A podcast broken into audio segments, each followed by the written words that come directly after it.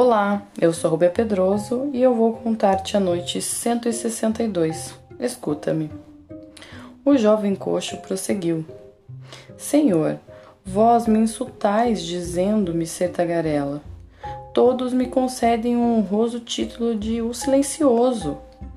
Tinha eu seis irmãos a quem poderíeis com razão ter chamado de tagarelas. E para que os conheçais, o mais velho era Bacuca o segundo, Bacbarat, o terceiro, Bacac, o quarto, Alcus, o quinto, Alnacar, o sexto, Cacabac.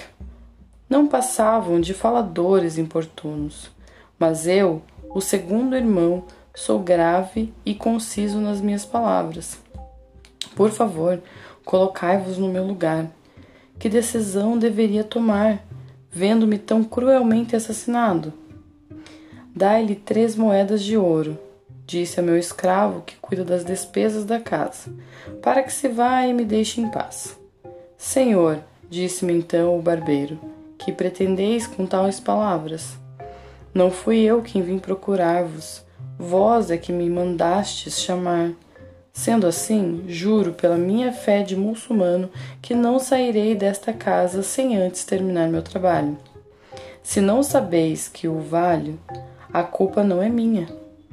O falecido vosso pai fazia-me mais justiça. Todas as vezes que mandava me chamar para uma sangria, ordenava que eu me sentasse perto dele.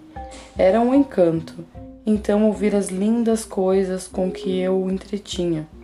Mantinha-o em constante admiração, arrebatava-o quando eu terminava. Ah! exclamava ele, Sois uma fonte inesgotável de ciência. Ninguém se aproxima da profundidade do vosso saber. Meu caro Senhor, respondia-lhe eu, vós me honrais mais do que mereço. Se digo coisas lindas, devo-a à bondade com a qual me ouvis. Vendo essa liberalidade é que me inspira todos os sublimes pensamentos que têm a ventura de vos agradar.